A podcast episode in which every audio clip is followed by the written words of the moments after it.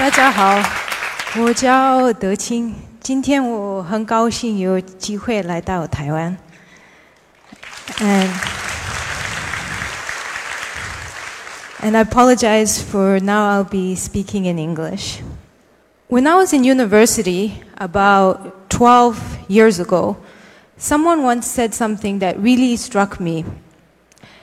And I think that's the beginning to my story today. I was at a party and someone turned to me and said, a friend actually, and he said, This is the best time of our lives. It all goes downhill from here jobs, mortgages, responsibilities, medication. And this sentence really struck me, and I remember thinking how very depressing. I mean, I was having a great time in college, but was this it? Was it all going to end here? And right then and there, I was determined not to make this the best time of my life. So then I began to ask the age old question of what makes us happy? What would make me happy? And for me, it was a sense of purpose. Looking around me at life in the United States, it quickly became clear that I couldn't make any real contribution there. So then, this was right around when I was graduating, and my mother offered me an opportunity to go to the Tibetan plateau and get in touch with my Tibetan identity. My father is Tibetan. I remember her saying, Take your camera, go out there, make a film. And at the time, I was into film and photography, so this seemed like the ideal proposition. And then I remember she added, While you're out there, collect some yak wool. Yak wool, I asked her, what are we going to do with yak wool? And she answered simply, We can make it into textiles textiles, I wasn't in the least bit interested in textiles, but I agreed to collect some yak wool. People often ask me what my first impression of life on the plateau was. I had arrived there in the middle of June and expecting it to be summer. I was wearing a t shirt and flip flops and when I stepped out of the bus, it was pouring rain. So cold was my first impression. And then the poverty. While nomads have plenty in terms of meat and dairy produce, there were no toilets, there was no running water, and nomad women had really tough lives. I started to feel really conscious about my camera and filming people and slowly I began to turn to the alternative that my mother had presented yak wool. If indeed yak wool could be made into a precious textile, then a workshop in a village, an atelier in a village, could mean jobs, could mean supporting livelihood. And slowly my sense of purpose from that point started to form shape. And it was a few months later that actually I made a vow to dedicate my life to that end. So then, with the guidance of my family and with of my mother and the support of my family, I set out to recruit people. And sometimes it took talking into the early hours of the morning, trying to convince nomads that I would bring them the change that they so wanted. And some of you might think that, but why change? It's such a beautiful way of life. Simple, uh, natural, authentic, pure. And I thought the same thing as well until I spent some time with the nomad family and I started to see the challenges behind this pure life. Nomad women, especially, have to wake up at 3 in the morning during the summer months. Their day starts with milking the animals, and then they have to prepare, churn the milk into butter, they have to dry the cheese, collect the dung. And there's no end to the things that can go wrong in herds that are over 100 yaks and 400 sheep. A wolf can attack a herd, a contagious disease can spread, wiping out an entire herd if you're not careful. Um, there's the lightning to worry about, the fog. And then in a world where increasingly now it's becoming smaller and smaller and closer knit, young nomads are more aware of a modern world just swinging by, leaving them stuck in the traditional. And like any human anywhere, they want to be a part of what is now and what is today. Parents are finding it harder to convince their children to remain as nomads, and indeed, for many parents, they want an alternative for their children.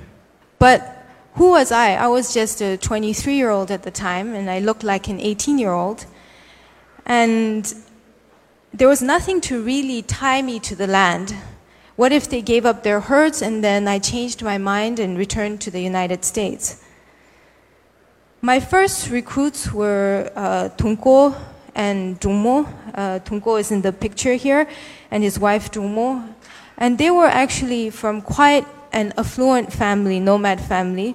So that meant that changing the course of their life was an even bigger decision for them.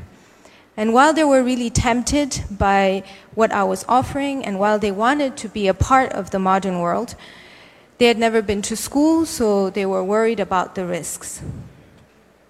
And I remember it took me talking to them late into the early hours of the morning, and I would be in their house. It was made up of these two rooms, and they lived in the house for about five months of the year. The rest of the time, they would move camp with their animals. And the room was largely dominated by a heated platform called a kang. And then one night I was sitting there and talking on about the benefits of yak wool and how it could bring employment to the village.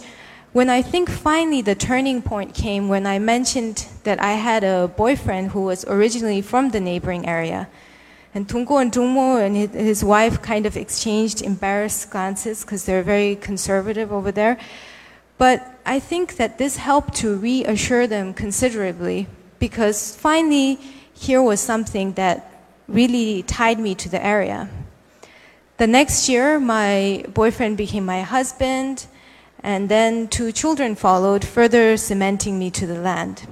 So then finally, when uh, and Jungmu, the young nomad couple, when they decided to uh, join my little team of nomads, they passed on the reins of nomadic livelihood to Tunko's younger sister, and they decided to take a chance with me, for better or for worse. And at the time, I remember thinking, finally, but in retrospect, I really appreciate the magnitude of their decision and the trust that they've placed in me. And I'm really thankful for having started this project with such a strong family. Today, we have all been through numerous challenges. Uh, cash flow continues to be a source of challenge. All investments, whether in building, equipment, training, uh, research and development, we've been responsible for. And with limited, uh, limited help from funds, it has really pushed us to work as hard as possible to make a product that is truly successful in the market today. And this in turn has helped to pave our way to being truly sustainable.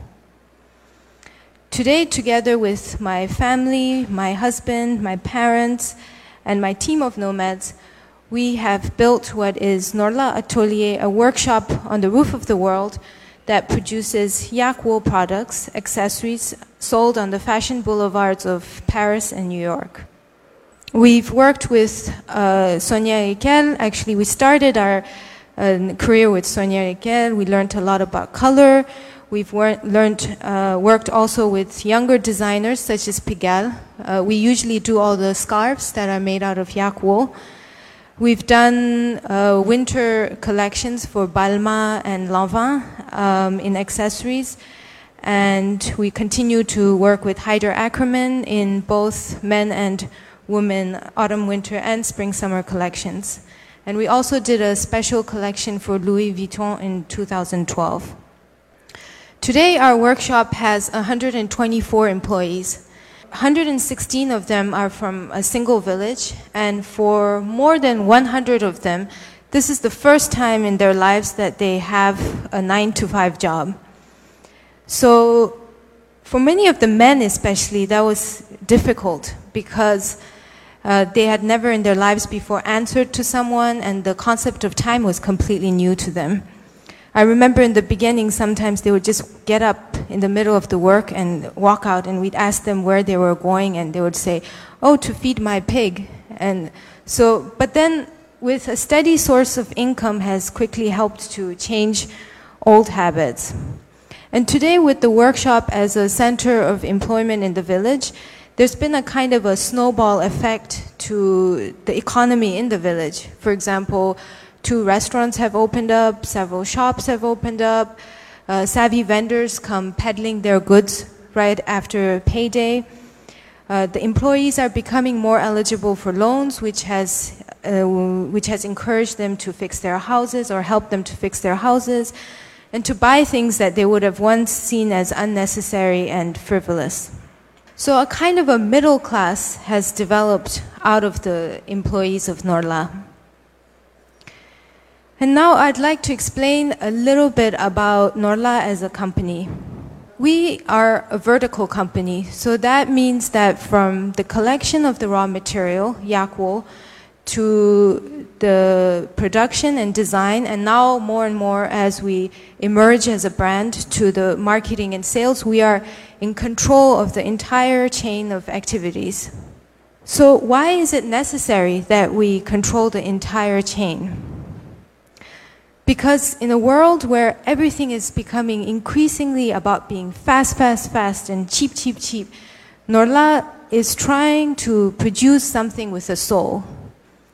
Beautiful things that make a difference and tell a story are becoming rarer and rarer in today's world.